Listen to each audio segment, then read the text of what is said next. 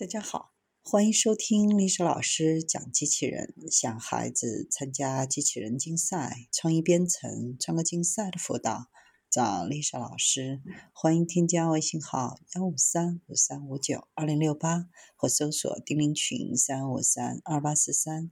今天历史老师给大家分享的是人工智能助推中国养猪业升级。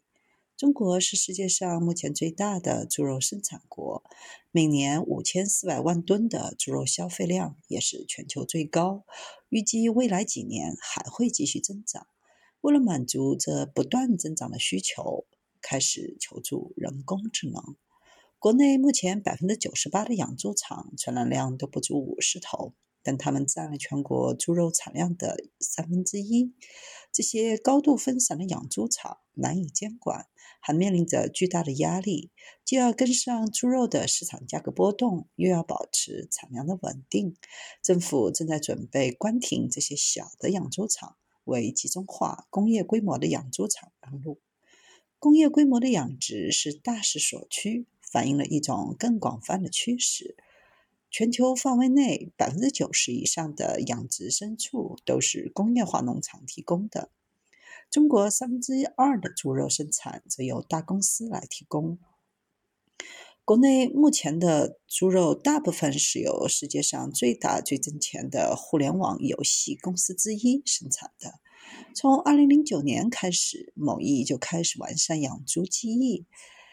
这家公司的养猪场给人的感觉既是一家电子工厂的精确无误，又像是完全无精、精细化管理的度假胜地。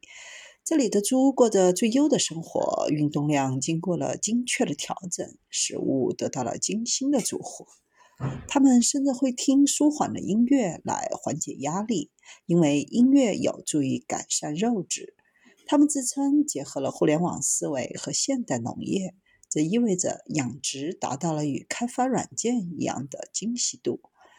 人类受信息和时间的限制影响到决策，那么为什么不能够利用无穷无尽的数据和计算时间的人工智能模型来取代人类做决策呢？某巴集团提出了 ET 农业大脑，旨在利用人工智能。实现农业转型，云技术为养猪场提供了一种利用人工智能分析数据的方式。在这些大型养殖场，猪身上都盖有独特的标识，类似二维码。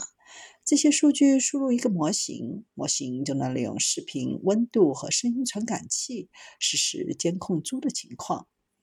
这个模型就是通过这些渠道对任何可能突然出现的。发烧、疾病迹象进行监控的 ET 农业大脑根据数据做决策，提供超出人类能力范围的精确度。它还可以适应客户提供给它的任何数据，可用于养猪、种植瓜果的大型农业，甚至是无人机公司，可以根据天气决定种植农作物的最佳时间。也可以根据最佳的甜度决定何时采摘水果。